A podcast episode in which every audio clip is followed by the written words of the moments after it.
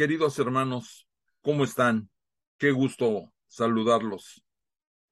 Espero que hayan tenido una semana llena de bendiciones. Quiero darle las gracias a Dios porque me permite a través de este bendito canal Cristo Rey Radio TV de estar aquí con ustedes y a ustedes que me hacen el favor grandísimo de acompañarme en esta transmisión en la que vamos recorriendo este maravilloso mundo que es la, Biblia, la palabra de nuestro Dios. Gracias, queridos hermanos, por hacerme ese favor de estar aquí con nosotros. Quisiera, si me permiten, leer el capítulo 9, versículos del 1 al 6 del libro de sabiduría que dice, Dios de nuestros padres, Señor de misericordia, por tu palabra hiciste todas las cosas, y por tu sabiduría formaste al hombre para que domine a todas las criaturas por debajo de ti, para que gobierne al mundo con santidad y justicia, y tome sus decisiones con recta conciencia. Señor, dame pues la sabiduría que comparte tu trono y no me excluyas del número de tus hijos. Mírame, soy tu sirviente, el hijo de tu esclava, un hombre débil cuya vida es breve, demasiado limitado para comprender la justicia y las leyes. Ni siquiera el más perfecto de los hombres será algo sin la sabiduría que viene de ti. Amantísimo Dios, bendito Padre Celestial, te damos las gracias, Señor, porque permites que estemos aquí reunidos, Padre Santo, en tu bendito nombre. Señor, te pido que bendigas a todos y cada uno de los hermanos y hermanas que están presentes ahorita y a todos los que nos van a acompañar en el transcurso de los días y semanas subsecuentes, Señor, que puedan volver a ver esta grabación. Señor Padre bendito, gracias, Señor. Padre, te pido ahora que derrames tu bendito espíritu y nos dé sabiduría a todos, Señor. Derrames tu sabiduría sobre todos y cada uno de nosotros para que podamos, así como dice tu palabra, podamos comprender la justicia y tus leyes, Señor, y reconocer que sin la sabiduría que viene de ti, no somos nada, Señor. Padre Santo, permite que gracias a esa sabiduría podamos comprender a nuestros hijos, Señor, a nuestra pareja, a nuestros hermanos, nuestros padres, Señor. Padre bendito, necesitamos mucho de esa sabiduría para que podamos llevarlos por el buen camino, Señor.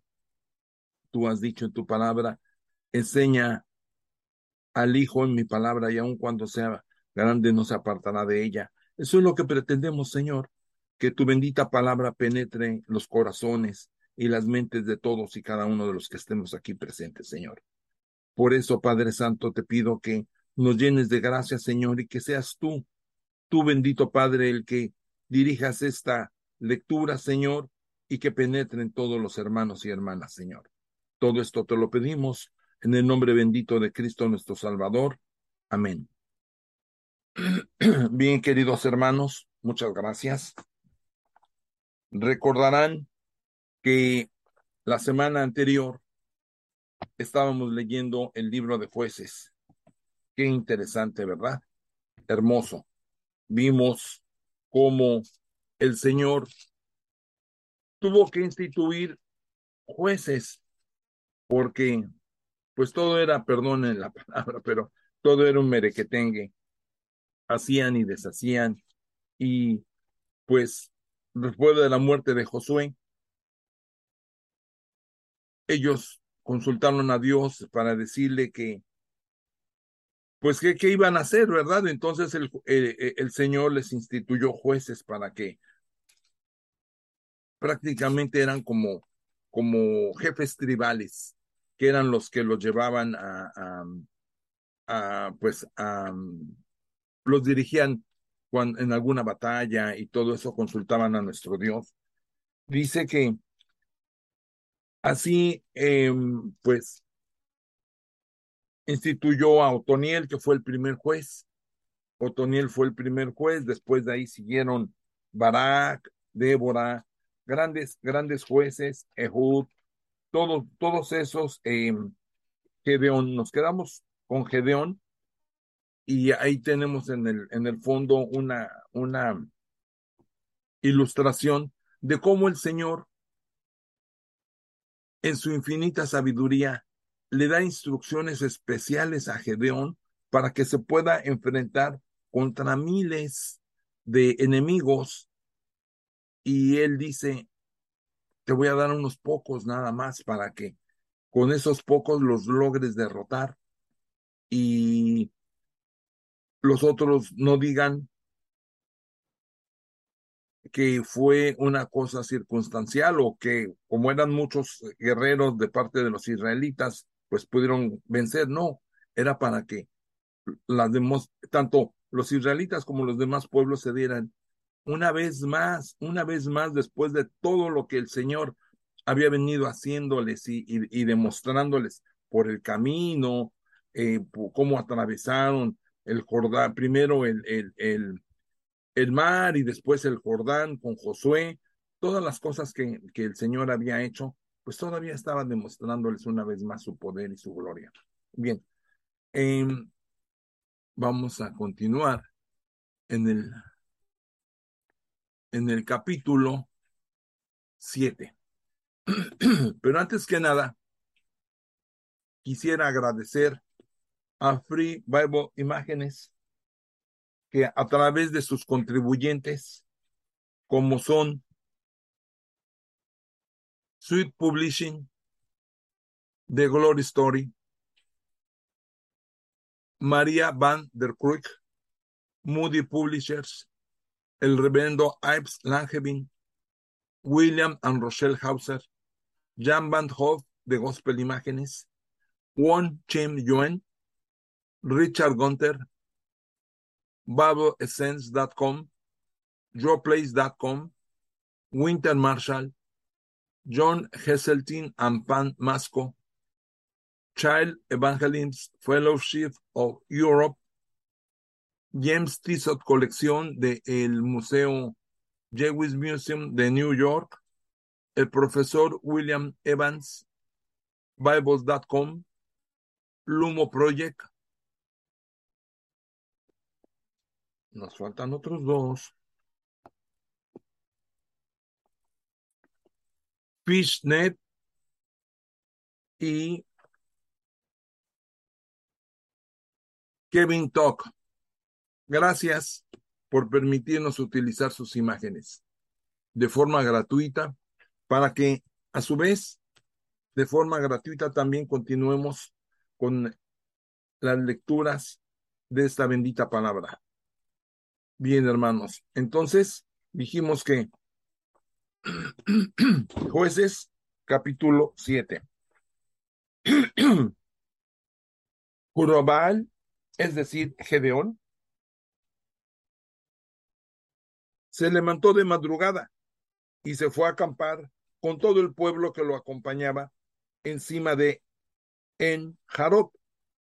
El campamento de Madián estaba al norte del de Gedeón, en la llanura, al pie del monte Moré. Yahvé dijo a Gedeón, el pueblo que te acompaña es demasiado. Si entregara a Madián en tus manos, Israel podía vanagloriarse a costa mía. Diría, yo mismo me he librado, Vas pues a proclamar esto ante todo el pueblo. Cualquiera que tenga miedo o esté temblando, que se retire. Y Gedeón se los planteó. Se retiraron veintidós mil hombres del pueblo y quedaron diez mil.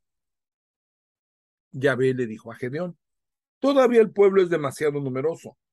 Haz que bajen al agua y ahí haré la selección. Si te digo por quién, que vaya contigo irá contigo. Pero si te digo por otro, que no vaya contigo, no irá contigo.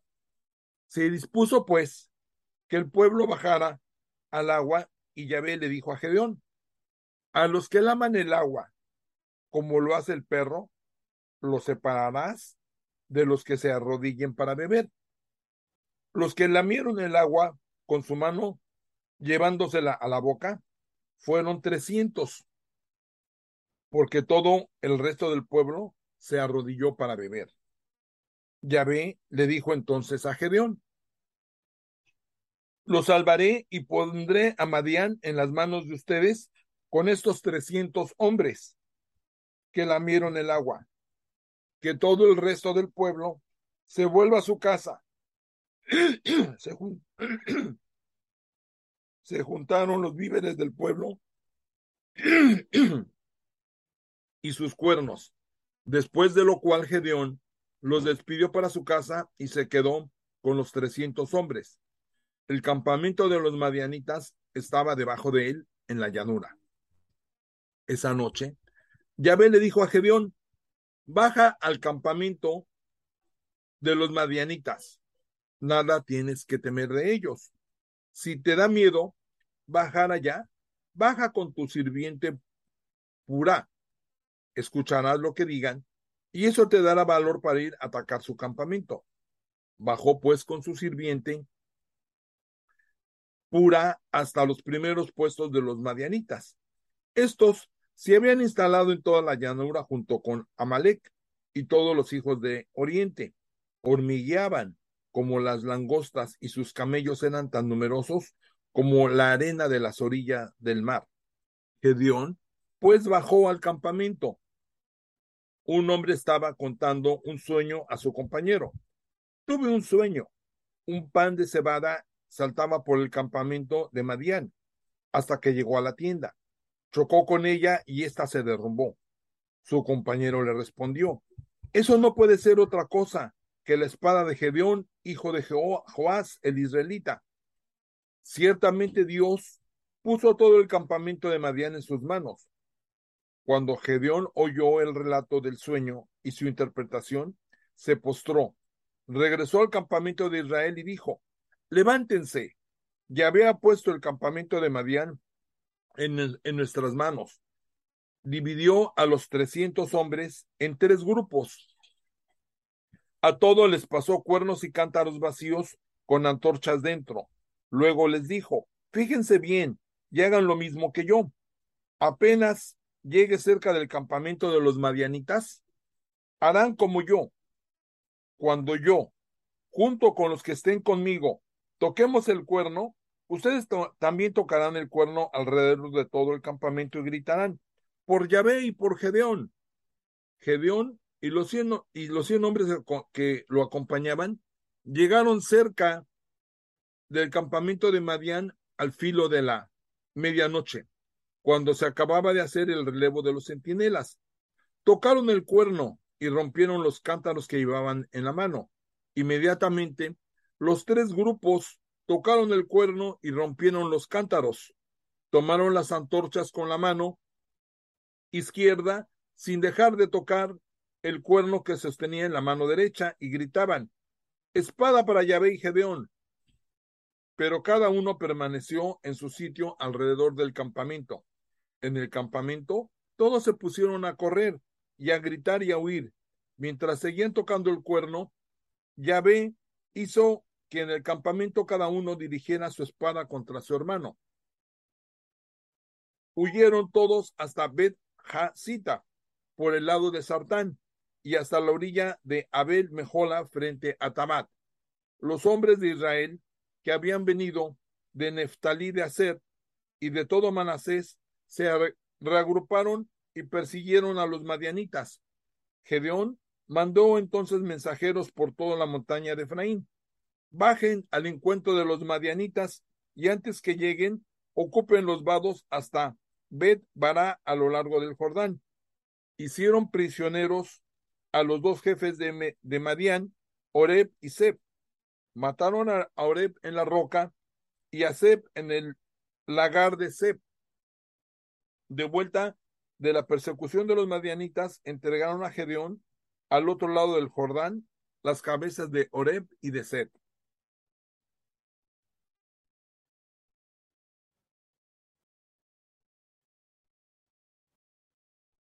Capítulo 8. Segunda campaña de Gedeón.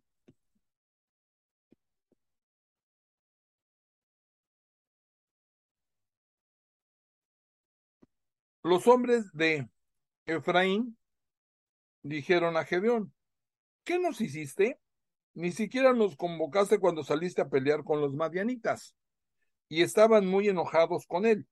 Pero Gedeón le respondió, toda la vendimia de Abieser no vale lo que Efraín rebuscó detrás de él. No puso Yahvé en las manos de ustedes a los jefes de Madián, Oreb y Seb. Lo que hice es nada en comparación con eso. Cuando les hubo hablado así, se apaciguó su cólera. Cuando llegaron al Jordán, Gedeón lo atravesó con los trescientos hombres que lo acompañaban, pero estaban agotados por la persecución. Por eso dijeron a la gente de Sucot, den por favor raciones de pan a la tropa que me acompaña porque mi gente está rendida. Estamos persiguiendo a, Seba, a Sebaj y a Salmuna, los reyes de Madián. Pero los ancianos de, su, de Sucot le respondieron, ¿ya les has atado las manos a Sebac y a Salmuda? ¿Cómo quieres que dejemos pan a tus hombres? Gedeón le respondió, muy bien, apenas Yahvé ponga en manos a Sebac y a Salmura, les arrancaré a ustedes la piel con las espinas y cardos del desierto. De allí partió para Penuel y dirigió las mismas palabras a la gente de Penuel. Estos respondieron tal como lo habían hecho los de Sucot. Les replicó a la gente de Penuel, cuando vuelva como vencedor derribaré esta torre. Sebac y Selmuna estaban en Carcor con un ejército de alrededor de quince mil hombres. Eran los sobrevivientes del gran ejército de los hijos de Oriente, pues ya habían caído ciento veinte mil. Gedeón subió por el camino de los nómadas al este de Novac y de Baja y arrasó con ese ejército que se sentía seguro. Sebac y Salmuna huyeron, pero los persiguió y apresó a los dos reyes de Madián, Sebac y Salmuna. En tanto que su ejército era completamente derrotado. Después de la batalla, Gedeón, hijo de Joás, regresó por la subida de Jarez. Allí detuvo a un joven de Sucot y lo interrogó. Este le dio por escrito los nombres de los jefes de Sucot y de los ancianos. En total, llegaban a setenta y siete. Gedeón fue a ver a la gente de Sucot y les dijo, aquí está Sabac y Selmuna, por cuya causa ustedes se rieron de mí. Ustedes dijeron, cuando Sabac y Selmuna caigan en tus manos, daremos pan a tus hombres fatigados. Entonces juntó a los ancianos de la ciudad y mandó buscar espinas y cardos del desierto con los que desgarró a la gente de Sucot. Gedeón derribó la, torre de Penuel y masacró a los habitantes de la ciudad. Luego dijo a Sebac y Selmuna, ¿cómo eran esos hombres a los que ustedes mataron en el Tabor? Respondieron, se parecían a ti, cada uno tenía el aspecto de un hijo de rey. Gedeón respondió, eran mis hermanos, los hijos de mi madre. Tan cierto como que Yahvé vive, que si ustedes los hubieran dejado con vida, yo no los mataría. Entonces ordenó a Jeter, su hijo mayor, anda y mátalos. Pero el joven no sacó su espada porque tenía miedo, pues era muy joven. Entonces Sabac y Salmuna le dijeron, ven tú mismo y mátanos, a ver si eres hombre y te atreves. Gedeón mató a Sabac y Salmuna y tomó los adornos en forma de media luna que tenían sus camellos en el cogote. Los israelitas dijeron a, Gedeón, ya que nos libraste de la mano de los madianitas, tú serás nuestro rey. y después de ti, tu hijo y tu nieto. Gedeón les respondió, ni yo ni mi hijo reinaremos sobre ustedes. Yahvé será su rey. Gedeón añadió, lo único que les pido es que cada uno de ustedes me dé un anillo de su botín. Los vencidos eran ismaelitas y tenían anillos de oro. Le dijeron, por supuesto que te lo daremos. Extendieron un manto en el suelo y cada uno echó ahí un anillo de su, de su botín. El peso de los anillos de oro fue de mil seiscientos ciclos, sin contar los prendedores, los aros y los trajes de púrpura que llevaban los reyes de Madián, y sin contar tampoco los collares que pendían del cogote de sus camellos. Con todo eso, Gedeón se hizo un efod que puso en su ciudad de Ofra. Todos los israelitas iban ahí, a venderse. Eso fue una trampa para Gedeón y su familia. En cuanto a los madianitas, quedaron en adelante sometidos a los israelitas y no volvieron a levantar cabeza. El país estuvo en paz 40 años, el tiempo que Gedeón, Gedeón vivió. Jerubal, el hijo de Joaís, regresó a su casa y residió en ella. Gedeón tuvo 70 hijos, todos engendrados, pues él, por él, pues tuvo muchas mujeres. En Siquem tenía una concubina que también le dio un hijo, al que llamó Abimelech. Gedeón, hijo de Joás, murió en una feliz ancianidad. Lo enterraron en la tumba de su padre Joás en Ofra, en el territorio de Abiaser. Después de la muerte de Gedeón, los israelitas volvieron a prostituirse, siguieron a los Baales, se dieron como Dios a Baal Berib. Así fue como los israelitas se olvidaron de Yahvé, su Dios, el que los había librado de todos sus enemigos vecinos. Ya no reconocieron más a la familia de Jerubal, Gedeón, todo lo bueno que había hecho por Israel.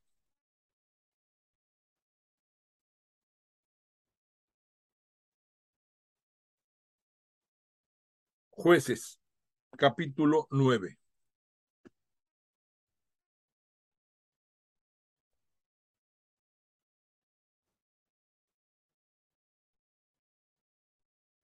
Abimelech, hijo de Gedeón.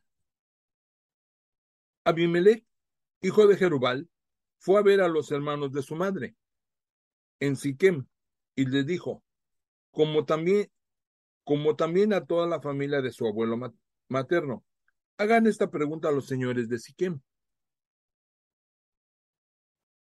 ¿Prefieren ser gobernados por setenta hombres, todos hijos de Jerubal, o tener un solo patrón? Acuérdense que yo soy de su sangre. Los hermanos de su madre transmitieron todas esas palabras a los señores de Siquem, quienes se decidieron en favor de Abimelech, pues se decían, es nuestro hermano. Le entregaron setenta ciclos de plata que tomaron del templo de Baal Berit, y con este dinero Abimelech contrató a granujas y aventureros que se pusieron a su servicio se dirigió hacia Ofra, a la casa de su padre, y masacró a sus hermanos, los hijos de Jerubal. Los setenta fueron ejecutados en la misma roca. El menor de los hijos de Jerubal, Jotam, se había escondido y escapó. Entonces todos los notables de Siquem y de Bel Milo, Milo, Milo se reunieron y proclamaron rey a Abimelech, cerca de la encina de la estela que está en Siquem le, comunicaron la noticia a Yotam. Este subió a la cima del monte Garizim y desde ahí gritó con todas sus fuerzas: Escúchenme, notables de Siquem, y Dios los escuche. Un día salieron los árboles en busca de un rey. Dijeron al olivo: Sé nuestro rey. Pero el olivo le respondió: Tendré que dejar mi aceite tan apreciada por los dioses y los hombres para ir a balancearme por encima de los demás árboles? Los árboles se dirigieron entonces a la higuera. Ven, tú serás nuestro rey. La higuera les respondió, tendré que renunciar al dulzor de mi fruta tan apreciada para ir a balancearme por encima de los demás árboles.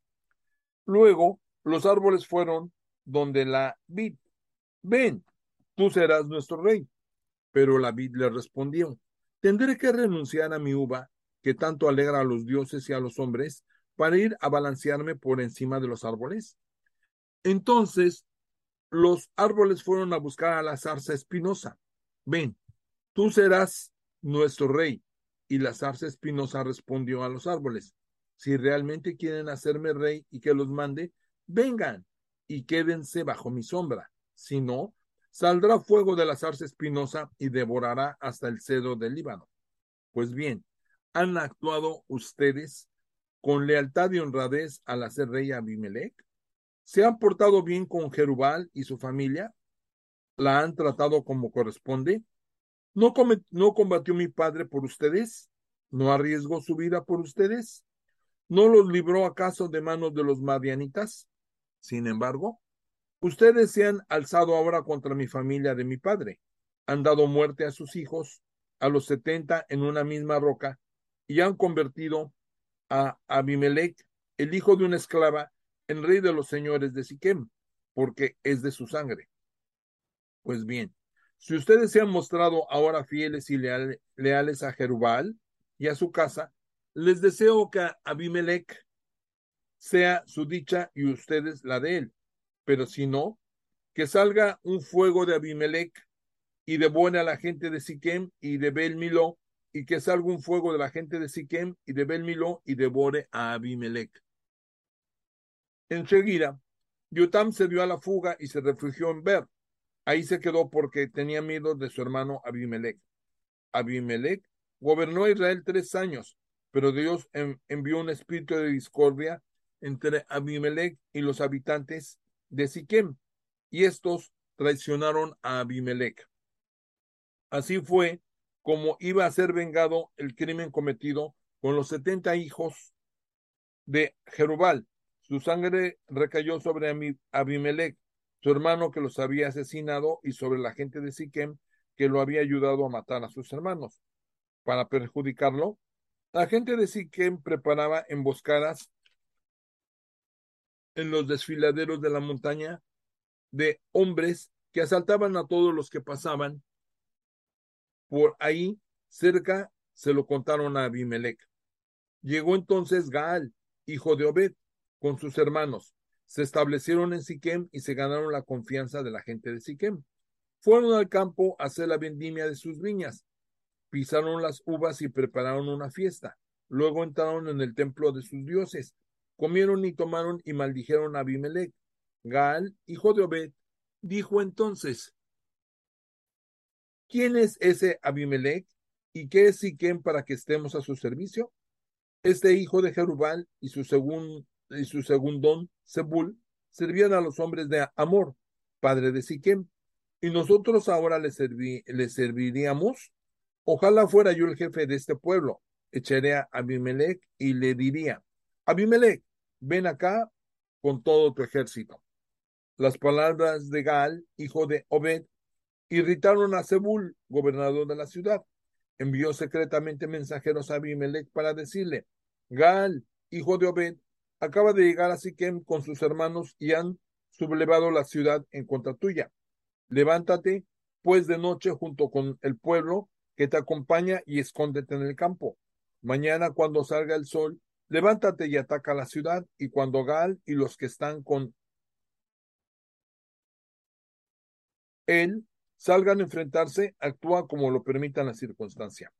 Pues bien, Abimelech y todos los que estaban con él se levantaron de noche y se pusieron al acecho alrededor de Siquem, repartidos en cuatro grupos. Cuando Gal, hijo de Obed, vino a apostarse a la entrada de la ciudad, Abimelech y todos los que estaban con él salieron de su escondite. Al ver esa tropa, Gad dijo a Zebul, veo gente que baja de lo alto de la montaña. Zebul le respondió, ¿tomas por hombres a una sombra de la montaña? De nuevo tomó la palabra Gal y le dijo, distingo una tropa que baja de tierra adentro y otro grupo viene por el camino de la encina de los astrólogos. Entonces Zebul le replicó, se te perdió ya esta lengua con la que decías, ¿quién es Abimelech para que le sirvamos? Ahí está esa gente que menospreciaste. Sal ahora y pelea con él. Salió pues Gaal a la cabeza de la gente de Siquem y le puso y se puso a combatir con Abimelech. Pero Abimelech lo persiguió y Gaal huyó delante de él Muchos perecieron antes de llegar a la puerta. Abimelech se quedó entonces en Aruma. Zebul, por su parte, expulsó a Gal y a sus hermanos y les prohibió volverse a Siquem. Al día siguiente, el pueblo salió al campo. Se lo comunicaron a Abimelech. Reunió a sus hombres y los repartió en tres grupos. Luego tendieron una emboscada en el campo Apenas vio que la gente salía de la ciudad, se lanzó sobre ellos. Abimelech con sus hombres corrieron para ubicarse a la entrada de la ciudad. Los otros dos destacamentos, mientras tanto, se lanzaban contra todos los que estaban en el campo y los mataban. Abimelech llevó a cabo el asalto de la ciudad durante todo ese día. Se apoderó de ella y masacró a todos sus habitantes. Luego arrasó la ciudad y desparramó sal. Al saber eso, toda la gente de la torre de Siquem se refugiaron en la cripta del templo de El Berit. Cuando avisaron a Abimelech que toda la gente de la torre de Siquem se había congregado ahí, tomó un hacha de doble filo con la que cortó un árbol, lo levantó y se lo puso al hombro. Luego dijo a los que lo acompañaban, ¿vieron lo que hice? Apresúrense en hacer lo mismo que yo. Cada uno de sus hombres cortó entonces una rama Salieron caminando tras Abimelech y pusieron las ramas sobre la cripta. Luego le prendieron fuego y quemaron la cripta. Así murió toda esa gente de la torre de Siquem, cerca de mil hombres y mujeres. Abimelech se dirigió a Tebes, la sitió y se apoderó de ella. Pero había dentro de la ciudad una torre fortificada en la que se refugiaron hombres y mujeres. Toda la gente noble de la ciudad Cerraron la puerta tras ellos y se subieron a la terraza de la torre. Abimelech se acercó al pie de la torre para atacarla y avanzó hasta la puerta de la torre para prenderle fuego. Pero una mujer dejó caer sobre su cabeza una piedra de molino que le partió el cráneo. Inmediatamente llamó a su escudero y le dijo, saca tu espada y mátame. No quiero que digan de mí lo mató una mujer. Se su escudero entonces lo traspasó y murió. Al ver los israelitas que había muerto Abimelech, se devolvieron cada cual a su casa. Así fue como Dios devolvió a Abimelech el mal que éste había hecho a su padre, asesinando a sus sesenta hermanos. Y Dios hizo que recayera sobre los hombres de Siquem toda su maldad. Así se cumplió en ellos la maldición de Yotam, hijo de Jerubal.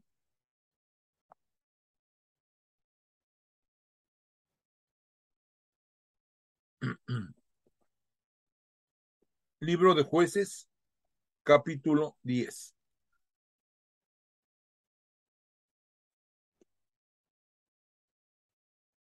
Tola, Jair y Jefté.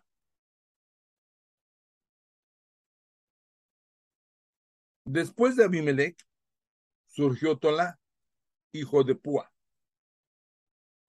hijo de Dodó, para liberar a Israel. Era de la tribu de Isaacar y vivía en Samir, en la montaña de Efraín. Fue juez de Israel durante 20 años. Después murió y lo enterraron en Samir. Después de él surgió Yair de Galad. Fue juez de Israel 22 años. Tenía 30 hijos que andaban en 30 burros y poseía 30 ciudades que todavía se llaman las aldeas de Yair, en el territorio de Galat. Cuando Yair murió, lo enterraron en Camón. De nuevo, hicieron los israelitas lo que es malo a los ojos de Yahvé. Sirvieron a los Baales y a los Astartés, como también a los dioses de Aram, de Sidón, de Moab, de los Amonitas y de los Filisteos abandonaron a Yahvé y no le sirvieron más. Por eso estalló contra Israel la cólera de Yahvé, quien los entregó en las manos de los filisteos y de los amonitas.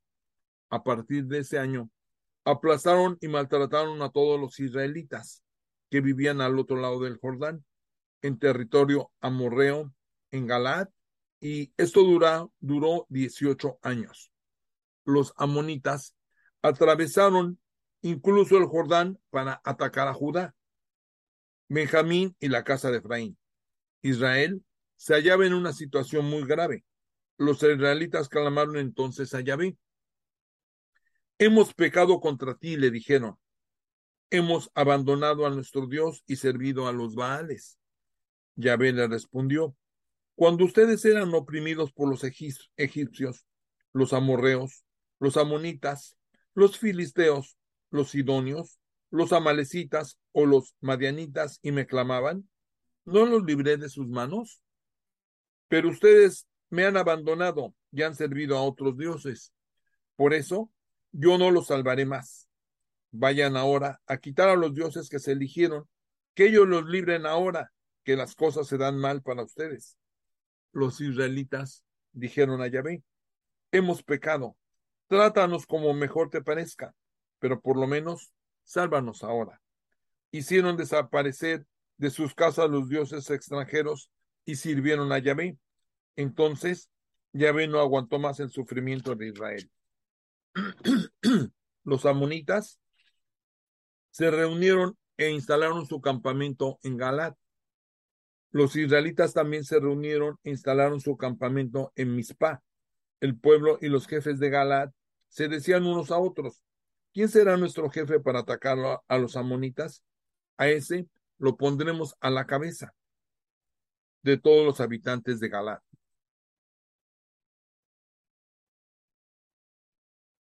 Libro de jueces, capítulo 11.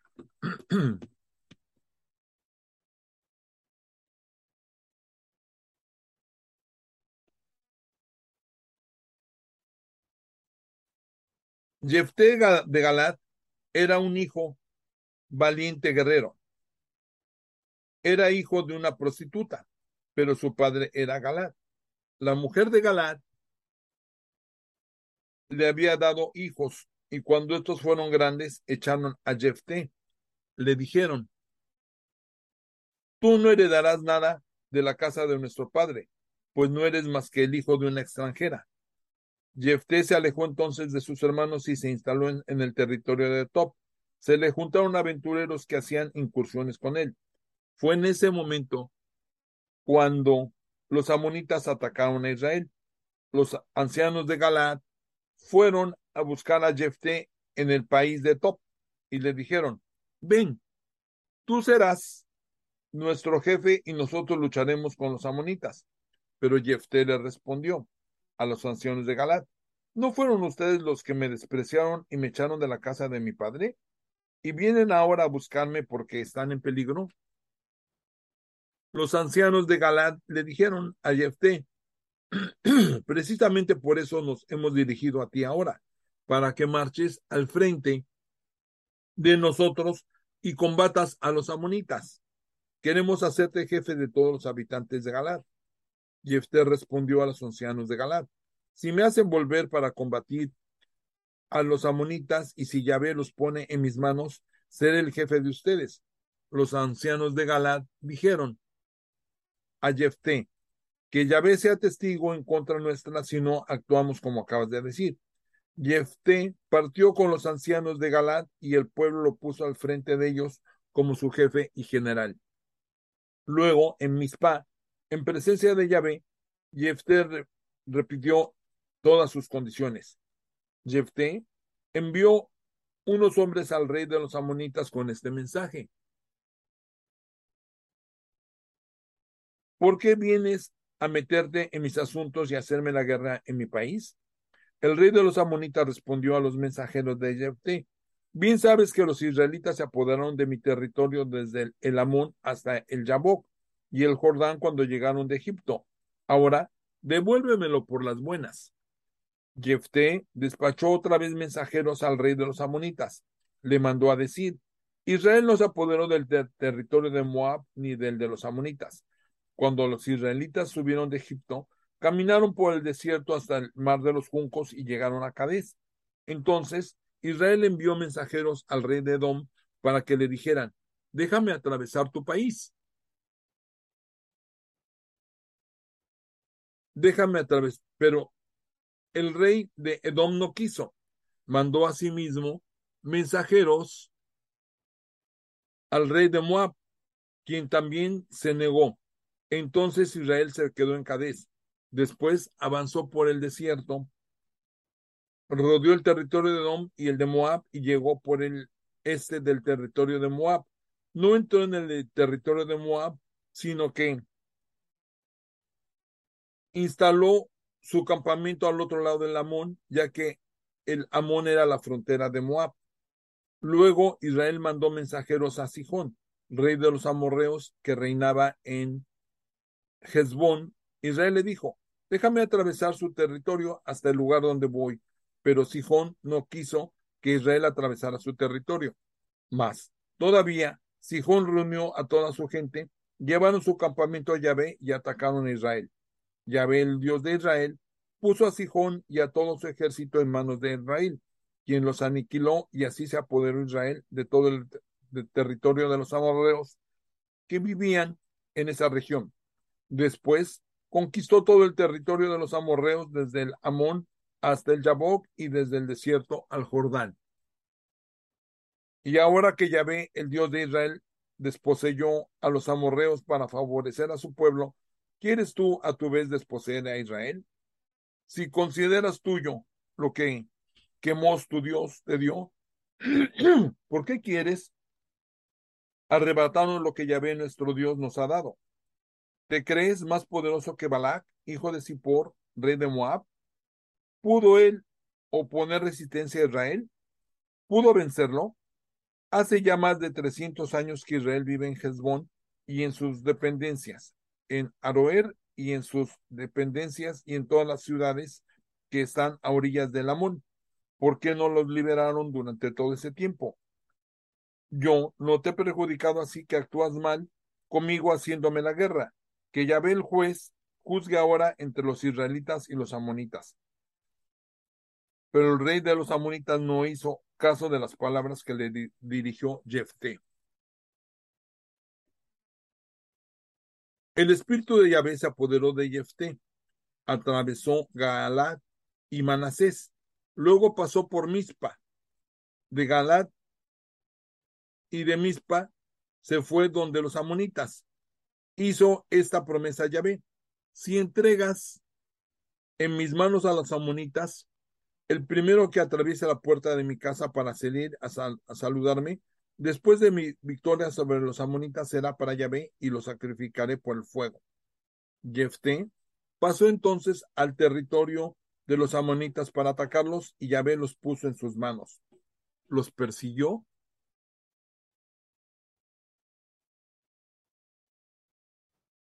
desde Aroer hasta los alrededores de Min, apoderándose de veinte pueblos y hasta Abel Keranim.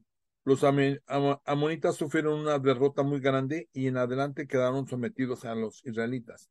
Ahora bien, cuando Jefté regresaba a su casa en Mizpa, salió a saludarlo su hija, con tamborines y coros. Era su única hija. Fuera de ella no tenía hijos ni hijas. Cuando la vio, rasgó su ropa y dijo, ay, hija mía, me has destrozado, tú llegas para traerme la desgracia, pues hice una promesa a Yahvé y ahora no puedo echarme atrás. Ella le respondió, Padre mío, ya que Yahvé hizo que te desquitaras de tus enemigos, los amonitas, aunque te hayas comprometido con Yahvé a la ligera, debes actuar contigo de acuerdo a, a la palabra que salió de tu boca. Y dijo a su padre, concédeme solo esto, dame un plazo de dos meses para que vaya por los montes junto con mis compañeras y pueda llorar esa muerte siendo todavía virgen. Él le respondió, anda, y le permitió que se fuera por dos meses. Ella se fue pues con sus compañeros para llorar por los montes esa muerte, siendo virgen todavía. Al cabo de dos meses volvió donde su padre y cumplió con ella la promesa que había hecho. No había conocido varón. Desde entonces es costumbre en Israel que cada año las jóvenes de Israel salgan a lamentarse por la muerte de Jefté de Gaalá.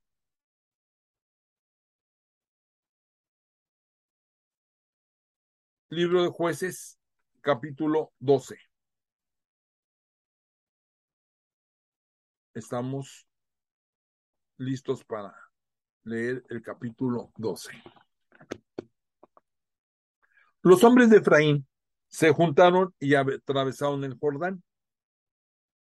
A la altura de Safón le dijeron a Jefté, ¿por qué te fuiste a pelear con los amonitas y no nos invitaste para que fuéramos contigo? vamos a quemarte junto con tu casa. Pero Jefté respondió, yo y mi pueblo teníamos un conflicto pendiente con los amonitas. Los llamé a ustedes, pero no me libraron de las manos de aquellos. Cuando vi que no venían a liberarme, arriesgué mi vida.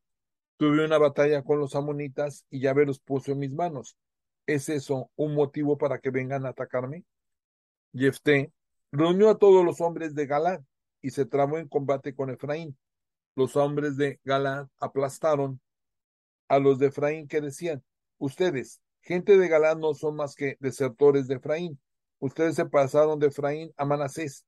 Galad se apoderó de los vados del Jordán, por donde se pasa Efraín. Y cuando los fugitivos de Efraín decían, quiero atravesar, los hombres de Galad le decían, ¿eres de Efraín? Si respondían no, entonces le decían, di Chibolet. Y, y si pronunciaban Cibolet, porque no podían pronunciar correctamente, lo tomaban y lo degollaban en el vado del Jordán. Cuarenta y dos mil hombres de Efraín fueron muertos ese día. Jefté juzgó a Israel seis años. Luego Jefté de Galad murió y fue enterrado en su ciudad en Galad. Después de él juzgó a Israel Isbán de Belén. Tuvo treinta hijos y treinta hijas. Casó a sus hijos con gente de fuera e hizo venir de fuera muchachos para sus hijos. Juzgó a Israel siete años y Ibsa murió y lo enterraron en Belén. Después de él juzgó a Israel Elón de Zabulón. Juzgó a Israel diez años. Luego murió Elón de Zabulón y lo enterraron en Ayalón, en el territorio de Zabulón. Después de él fue Abdón, hijo de Hilel, de Piretón, quien juzgó a Israel. Tuvo cuarenta hijos y, treinta nietos que andaban en setenta burros. Juzgó a Israel ocho años. Cuando murió, Abdón, hijo de Hilel, de Piratón, lo enterraron en Piratón, en territorio de Efraín, en la montaña del Amalecita.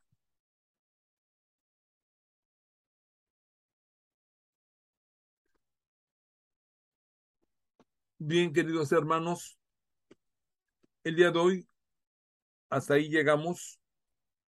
Todo lo que acabamos de leer es palabra de Dios.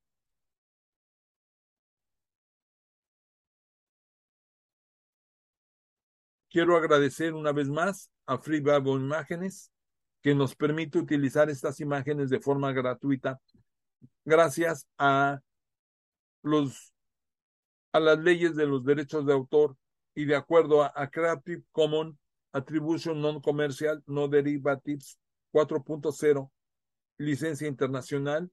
Gracias a eso podemos transmitir gratuitamente estas imágenes para que continuemos de igual forma, de forma gratuita, distribuyendo la palabra de Dios. Gracias, Free Imágenes, a través de sus contribuyentes como son Sweet Publishing, y el artista Jim Padgett de Glory Story, Mary Van der Krug, Moody Publishers, Reverendo Ives Langevin, William and Rochelle Hauser, Jan Van Hoff de Gospel Imágenes, Won Chim Yuen, Richard Gunther, BaboSNS.com, JoePlace.com, Winter Marshall, John Hasseltine and Pam Masco, Child Evangelism Fellowship of Europe, James Tissot Collection, Professor William Evans, Bibles.com, Lumo Project, Fishnet Stories de Amy and Carly de Fishnet Bible Stories, Kevin Talk de Fresh FLS, The Bible Journey, por permitirme utilizar estas imágenes. Muchas gracias. Queridos hermanos, no me resta más que agradecerles el favor de su atención. Les doy muchísimas gracias a nuestro Dios y vamos a juntos a darle esas gracias. Amantísimo Padre Celestial, una vez más nos acercamos hacia ti, Señor, pidiéndote y agradeciéndote el favor de que nos permitiste estar aquí. Gracias, Señor. Te pido que estas palabras hayan penetrado en nuestros corazones. Hayamos aprendido algo, Señor, mucho de lo que tú enseñas a través de estas palabras, Señor. Sobre todo, que tenemos que ser fieles a ti, Señor. Y aunque, por ejemplo, en el caso de Jefté, Señor, que eh, prometió algo, lo que estaba prometiendo no era de acuerdo a tus, a tus enseñanzas, porque él prometió el sacrificio de, de su hija y tú no estás con eso, Señor. Tú estás en contra de eso terminantemente, Padre Santo. Padre, gracias te doy por todo lo que tú nos das, Señor, por estas bendiciones que derramas día a día y momento a momento sobre todo todos y cada uno de nosotros. Te pido que derrames sanidad, sanidad, Señor bendito, sobre todos los que estén enfermos, Padre. Señor bendito, gracias, Señor, y a todos y cada uno, ayúdanos en nuestros problemas personales que tenemos y familiares. Todo esto te lo pido en el nombre de Jesucristo, nuestro Salvador. Amén. Gracias, hermanos, una vez más. Que el Señor les bendiga. Me dio mucho gusto estar con ustedes y si Dios lo permite, la siguiente semana por aquí nos vemos. Gracias. Que el Señor les bendiga.